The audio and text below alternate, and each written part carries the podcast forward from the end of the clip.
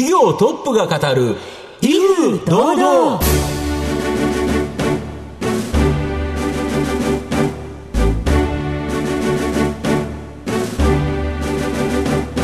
毎度相場の福の神こと藤本信之です。アシスタントの飯村美希ですこの番組は巷で話題の気になる企業トップをお招きして番組の指揮者的役割である財産ネット企業調査部長藤本信之さんが独特のタクトさばきでゲストの人となりを楽しく奏でて紹介していくという企業情報番組です。まあ僕毎週ですね、はい。1回は針を打ちに行ってると針いう形なんですけおど、新旧の方には非常にお世話になってるんですけど、うん今日来ていただく社長さん、はい。なんと新旧の免許。うん持ってられる、あら。新旧士と、はい。え何の会社ですか？新旧の会社ですすかよ。はいはいはい。だけど全然違うんですよね。いや経営とかって思っちゃいますけど、うん。さあどんなゲストにお越しいただいているのか皆さんどうぞお楽しみに。この番組は情報システムの課題をサブスクリプションサービスで解決するパシフィックネットの提供財産ネットの制作協力でお送りします業トップが語る威風堂々それでは本日のゲストをご紹介します。証券コード3916東証一部上場デジタルインフォメーションテクノロジー株式会社代表取締役社長市川聡さんです。市川さんよろしくお願いします。よろしくお願いいたしますよろしくお願いしますえデジタルインフォメーションテクノロジーは、東京都中央区八丁堀に本社があるソフトウェア開発に強みを持つ独立系のシステムインテグレーターです。金融流通を主体とした業務系システム開発、社債向け主体の組み込み系システム開発及び検証業務、システム運用保守サービス、カシオ計算機株式会社製の中小企業の経営支援機関システム、楽市の販売。えさらに近年では、サイバーセキュリティや働き方改革などの社会ニーズに適合した独自のソリューション製品の4つのビジネス領域を持っていらっしゃいます。えそれでは市川さんの方からも簡単に御社のことを教えてください。はい。えっ、と、我々が、えーの業務形態としましては、えーお客様が必要とされている IT 化に対しまして、まあ、企業さんの規模様々、あとはそのお客様の業種業態もそれぞれ様々、そういった中で、オーダーメイドでシステム開発を行ったり、あとは、えー自社のえー製品ご紹介いただきましたけれども、そういったものを販売をしたり、あとは自社にないものですと他社の製品仕入れて販売したり、そういったところをえーお客様にしっかり寄り添って行っていく、そういったところを業態としております。ありがとうございます。では、後ほどまた企業についてじっくりと伺わせていただきますが、まずは、えー市川さんの人となりに迫るべく、いくつかご質問にご付き合いお願いいたします。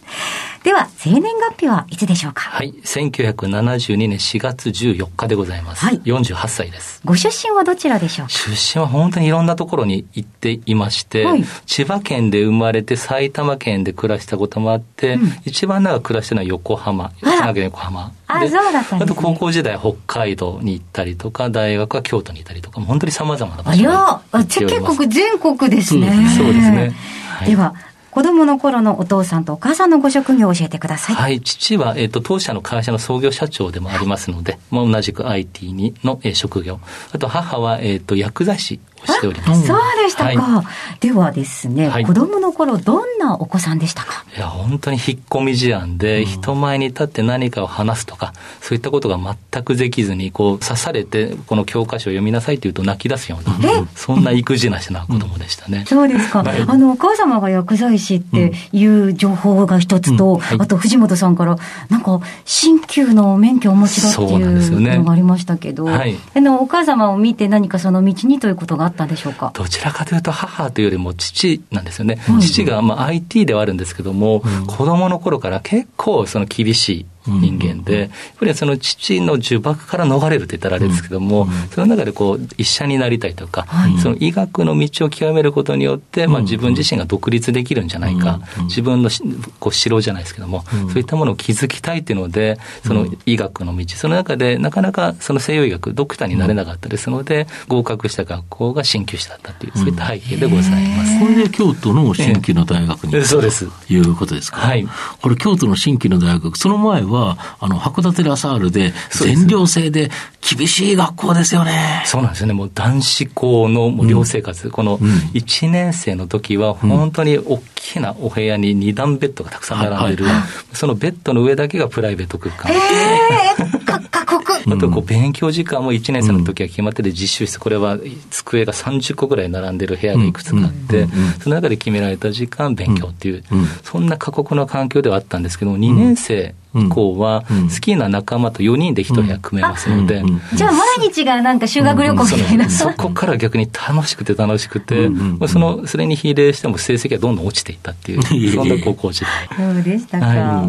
で、あれですよね、京都の新旧の大学に行くと、い。わゆる鍼灸師の、えっと、免許が取れるという形になるんですよね。で、それを取って、なんかいきなり高槻の、大阪高槻の鍼灸院の院長さんになっちゃった。急に院長でしたか。そうなんですよ。その高槻の委員っていうのが、そのオーナー社長、この方は鍼灸師じゃないんですけども、オーナー社長がいらっしゃって、まあ、その中で毎年こう、我々の大学から卒業生を受け入れていただいて、まあ、その中でこう、一番偉い人間を院長にしてっていう。で、私の前任の院長だった人間がちょうど自分が独立をして、その開業したい。その中で、誰か後継者を見つけないと自分が辞めれないから、お前が来いっていうので、うん、いきなりこう白羽の矢が立ちまして。22、3歳で、そうですね。そうですよね。そうですね、これだけど、大学出て、そんなにお客さんいっぱい見たわけでもなく、いわゆる鍼灸室での経験が浅い中、やっぱりなんかお客さんが減っちゃったとか。もう本当に一番最初の頃はですね、うん、や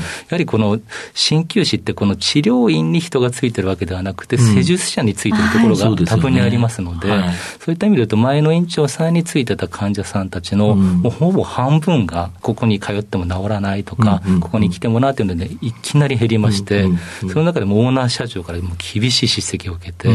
その中でどう変えていこうかというところで、やはりまあコミュニケーション能力というか、うんうん、お客様の話をちゃんと聞いて寄り添う、うん、あとその腕が良くないのであれば、うん、何回か違うパターンの治療を試しながら、うん、本当にお客様に、あこれが効いたっていう、そういった治療ができるまで繰り返しやっていったっていう、ですので、今まで最初の頃は40分ぐらいの治療時間を、最終的には120分ぐらいかけて、やっぱり3パターンぐらい、その患者さんを治療してっていう、その中で徐々に徐々にこう患者数を回復していったっていう。そういった歴史でしたかね。なるほど。そこで逆に、まあ、初の社会人として、はい、あ仕事ってこういうもんなんだと。ね、やっぱり実際にお客さんの声を聞いて、はい、自分のあれを変えていって、はい、で、お客さんの満足度を高めたら、はい、逆にお客さんは来てくれるんだおっしゃる通りですね。なこれ気づいたっていうのは、その若い時に気づいたらいいですよ。逆になんか普通に鍼灸院で働けって働いてたら、普通に働いちゃったとい。う形なのが、いきなり院長さんだから、いわゆる経営者じゃないですか。経営者の目線に変わったということですか？ああ、でもそういったところあるような気がしますね。うん、それは実は今の経営にも生かされてるっていうか、だから御社はそのお客さんに先ほど一番最初に言われた寄り添うっていう言葉あったと思うんですけど、やっぱそこがあるということですか？そこは非常に多分にあると思いますね。なるほど。はい直接そうやってお客様と接したからこそってところですよね。えさて、市川さんの人となり皆さんにはどのように伝わりましたでしょうか。後半では市川さんが率いますデジタルインフォメーションテクノロジー株式会社についてじっくり伺います。企業トップが語る威風堂々。では、後半です。藤本さんのタクトがどう冴え渡るのか、ゲストの市川さんとの共演をお楽しみください。まあ、御社は、業務システムの開発、運用、組み込むシステムの開発、検証、まあ、それ以外もあり、事業領域が非常に広いと。で、お客様も大企業から中小企業まで幅広く約2700社もあると。はい。このことが御社の安定的な高成長を支えているとか。もうおっしゃる通りですね、その事業領域が広いというところは、やはりまあその景気動向の影響を軽減できる、われわれこのリーマンショックの時が、一番最初、製造業が影響が出て、そこの仕事が一気になくなって組み込み系がなくなったと。でそこが回復して頃に、この業務システム系のところが落ち込んでいったっていう、ですので、何かが悪くても何かがいいっていう、事業領域が広いと、まあ、そういった景気動向のその影響をまあ軽減できる、そういったところが一つの強みというか特徴。あともう一つは、その2700社あるお客様、その有料なお客様、これってまあ IT 予算をしっかり取って対応されてるお客様がほとんどになりますので、そうなると、われわれとしてもある程度安定的な仕事の確保、そういったところにつながっている、そういったところがわれわれの強み、特徴かなというふうに思っております。なるほど。あと、御社、新型コロナって、もう本当にですね、いろんな企業に、はい、まあ、大打撃、はい、結構あったと思うんですけど、はい、御社なんと、2021年6月期の第四半期決算、はい、増収増益で、売上高、営業利益、経常利益、純利益とも過去最高です。更新しているとい。う状況なんで、はい、で、しかも営業利益率は、なんか、えっ、ー、と、1.1%のまあ、プラスと。はい、で、11.9%まで。はい。だけど、このシステム業界って、利益率低いじゃないですか、ざっくしと。はい。二桁でもすごいのに、これをこのコロナ禍でまだ上げた。これなんでこんなに好調なんですか？そうですね。その今回コロナ禍でもしっかりある程度仕事が確保できた。うん、その背景としましては、うん、景気動向に左右されにくい運用業務でありますとか、うん、保守開発業務、そういったところをしっかり仕事を確保できた。その中で仕事の総量がある程度キープできたというところろで売り上げがキープできた、あとこの利益面のところに関しましては、えっと、そのコロナ禍の影響でクロージング延伸していたその自社商品のところですね、これが4月、5月、6月、本当は売り上げ上がるところが、われわれの第1クォーター、7月、8月、9月、ここで一気にその受注が、その売り上げが上がりましたので、この自社商品のところのその売り上げの比率が上がると、やはり利益率にインパクトがありますので、そういったところで利益に関して非常にプラスに転じた、そういったところだというふうに思っております。なるほど。あと、やはり他のシステムインテグレーターって、はい、やはり自宅ビジネスというのが、まあ、主力となる。まあ、御社も自宅ビジネス当然やってると。で、やっぱり自宅となると、他の競争相手もいますから、どうしてもですね、極端になんか利益率を高くするというのは難しいと思うんですけど、まあ、御社は独自のセキュリティ関連、まあ、ウェブアルゴスであったりですね、まあ、ゾブロスとか、まあ、いろんな製品、はい、製品を持ってるんですけど、まあ、今後はですね、やっぱり DX、デジタルトランスフォーメーションの進展と、このニューノーマル社会への対応に向けて、電子契約のアウトソーシングサービス、はい、これが DD コネクトの提供を開始されてるっていうことなんですけど、はい、これ、どういうものですか、はい、こちら、10月からサービスをリリースしたんですけども、うん、やはりこの在宅勤務が普及する中で、はい、いわゆるまあ契約書関連ですね、この書類の作成、最終的に印鑑をしたりとか、あとはこの郵送するために、このこう郵送の準備して、切って貼って封筒に入れてとか、そういったことのためにわざわざ出社されるようなケースって、コロナ禍結構あったんですけども、うん、そういったことがないように、すべてウェブで完結するように、うん、そういったことができるようなサービスになりまして、もともとこのサービス、日鉄ソリューションズさんのサービス、われわれがまあ OEM みたいな形で、フルサポートでお客様に提供する、あとはその営業販路としましては、協業させてもらっている大古電子通信様のお客様に対しても提供していくっていう、そういったサービスと、えー、事業の設計になっております。いわゆる脱ハンコというのがよく言われて、ね。はい、やっぱりペーパーレス、はい、紙があるからいう封筒が来ちゃうから、そ、ね,、れをわざわざ会社に行って、はい、まあ、ポストを開けて取らなきゃいけない、で、印鑑を押して返さなきゃいけない、これ、ウェブであれば、家でポンポンとできると、ネット経由でと、まさにこのデジタルトランスフォーメーションに資する商品と、これ、10月からということなんですけど、今の手応え、どんな感じですか？引き合いは非常に好調にいただいてまして、あともどのタイミングでクロージングしていけるかっていう、そういった段階でございます。なるほど。はい、そうすると今期の中でも、この後ろの方で、こちらの売上高っていうのは立ってきそうかなっていう感じですか、思っております。これ、やはりいろんな企業、数多くあるかと思うんですけど、やっぱり紙でやってたら大変ですもんね。そうですね。そうですよね、はい、で、紙でやってるっていうことは、またファイルをどっかにしまうという、はい、またこれも場所がいりますし、すねあれどこ行ったかっていう、はい、まあ、あの、半沢直樹でなんか、ものすごいなんか資料が、なんかとんでもない倉庫に銀行の奥あったけど、あれが電子契約だったら、シャシャッとできると。おっしゃるとですね。ああいう世界になってくると。そうですね。いうことですか。はい。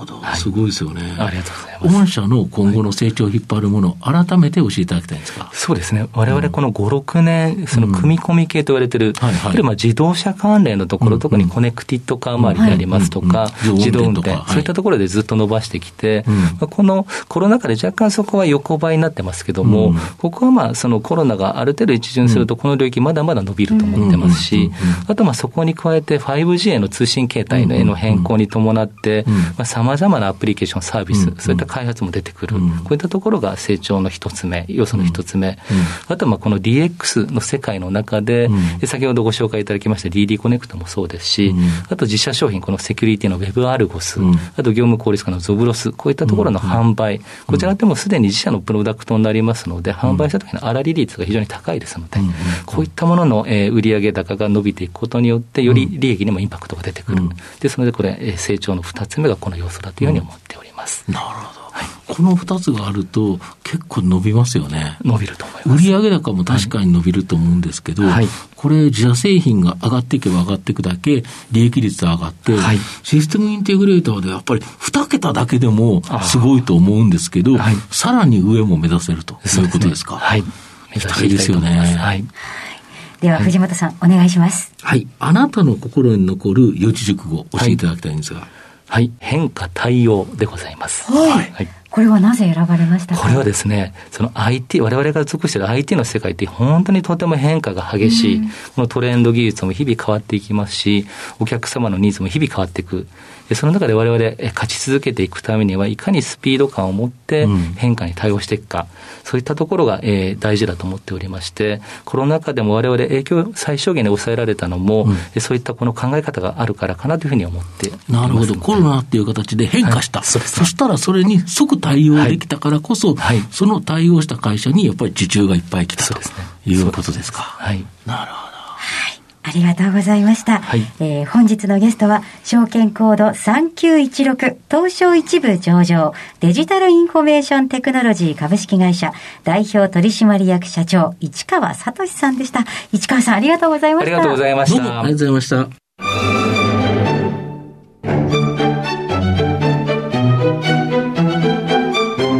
企業トップが語る威風堂々。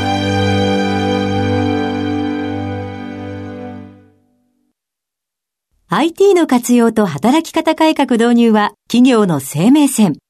東証2部証券コード3021パシフィックネットはノート PC、SIM の調達からコミュニケーションツールの設定まで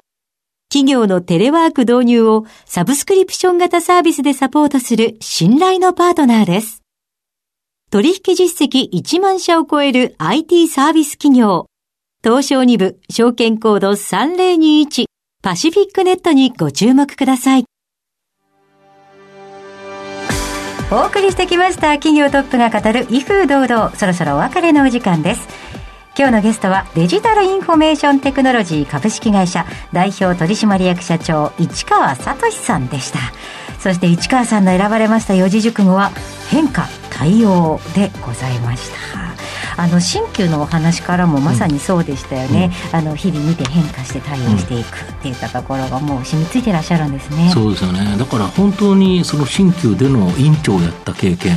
これが意外にもこの企業経営に生かされててだからお客さんの様子をじっくり見る、うんやはりそれが一番なんか企業経営には生かされてると思いますね。はい。あと語り口がとっても素敵でしたね。なので、はい、お医者さんとかアナウンサーとかなのかなみたいな感じのそうですよね。逆になんか自分のことをいっぱい喋っちゃいそうになっちゃうと、うんうん、あの声で聞かれると喋っちゃいますよね。うん。さすがこうやっぱり院長先生だったんだなって感じですかね。そうですね。はい。それではここまでのお相手は？藤本信之と飯村美希でお送りしました。来週のこの時間まで。ほな、さいなら。この番組は情報システムの課題をサブスクリプションサービスで解決するパシフィックネットの提供財産ネットの制作協力でお送りしました。